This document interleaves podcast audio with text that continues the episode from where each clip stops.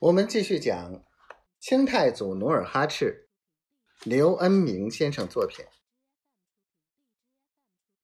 上梁那天，努尔哈赤亲自到场巡视。他身披豹皮长裘，头戴豹皮暖帽，足蹬鹿皮长靴，坐在长椅上。不一会儿，大臣安飞扬谷一声令下。顿时，鞭炮齐鸣，锣鼓震天，五根大梁在铿锵有力的号子声中缓缓上升，徐徐落下。鞭炮已毕，只听从房墙处传来一阵清脆悦耳的歌声：“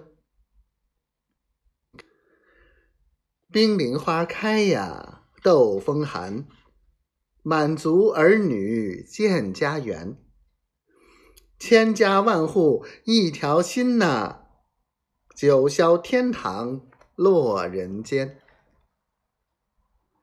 歌声袅袅，回荡在城垣。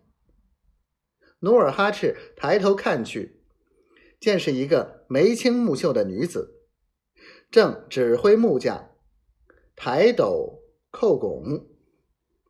驾领扑圆，飒爽英姿，独立在寒风之中，面红齿白，犹如傲立山崖的冰凌花。不一会儿，歌尽风平，梁稳筑实，瓦工们开始铺瓦。努尔哈赤被那女子洒脱的指挥才能惊呆了，他揉了揉发酸的眼睛。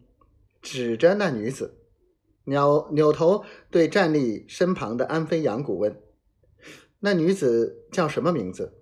我怎么没见过？”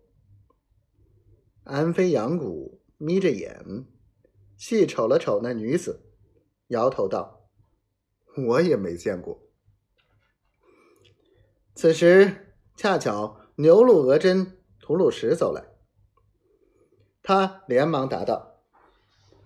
她呀，她是胡尔哈布的女汉，名叫多罗甘珠，属我牛鹿，归我管辖。她什么时候进的赫图阿拉？努尔哈赤关切的问。三年前从胡尔哈随她丈夫归顺而来。吐鲁什比比划划的回答着。这个女人。可不寻常，总旗主，你看他穿的那双木底鞋吧，就与众不同。